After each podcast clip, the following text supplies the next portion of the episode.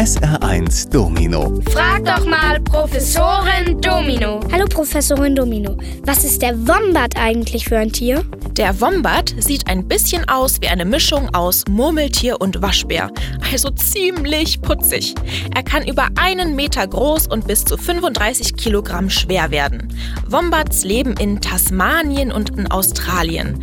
Sie sind nachtaktive Beuteltiere. Tagsüber ziehen sie sich in ihre selbstgebauten unterirdischen Höhlen zurück. Um ihre Jungen vor Fressfeinden zu schützen, haben sie einen besonderen Trick. Sie blockieren den Höhleneingang mit ihrem Po.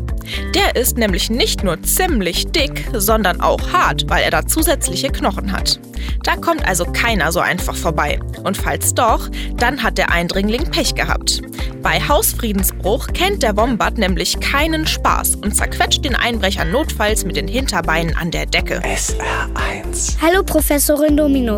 Was passiert eigentlich, wenn zwei Zwillingsfrauen zwei Zwillingsmänner heiraten? Sind die Kinder dann auch Zwillinge? Das muss nicht unbedingt sein. Aber es kann natürlich passieren, dass Zwillinge auch Zwillingskinder bekommen. Viel merkwürdiger ist aber etwas anderes. Voraussetzung dafür ist, dass die Zwillingsfrauen und Männer jeweils eineiige Zwillinge sind. Eineiige Zwillinge sehen genau gleich aus. Das liegt daran, dass ihre Gene identisch sind, sie also exakt dieselben Merkmale vererbt bekommen haben wie ihre Zwillingsgeschwister.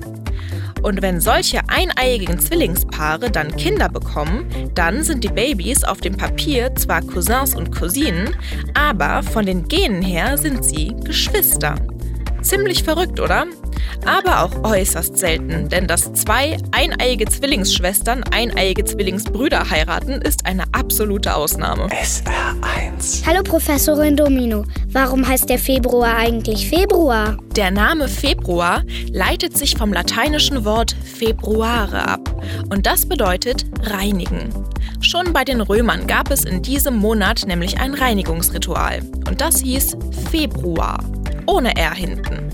Früher war der Februar nämlich der letzte Monat im Jahr und da wollte man sich selbst, seine Gedanken, Körper und Häuser von allen Bösen reinigen, um frisch und rein im März in das neue Jahr zu starten.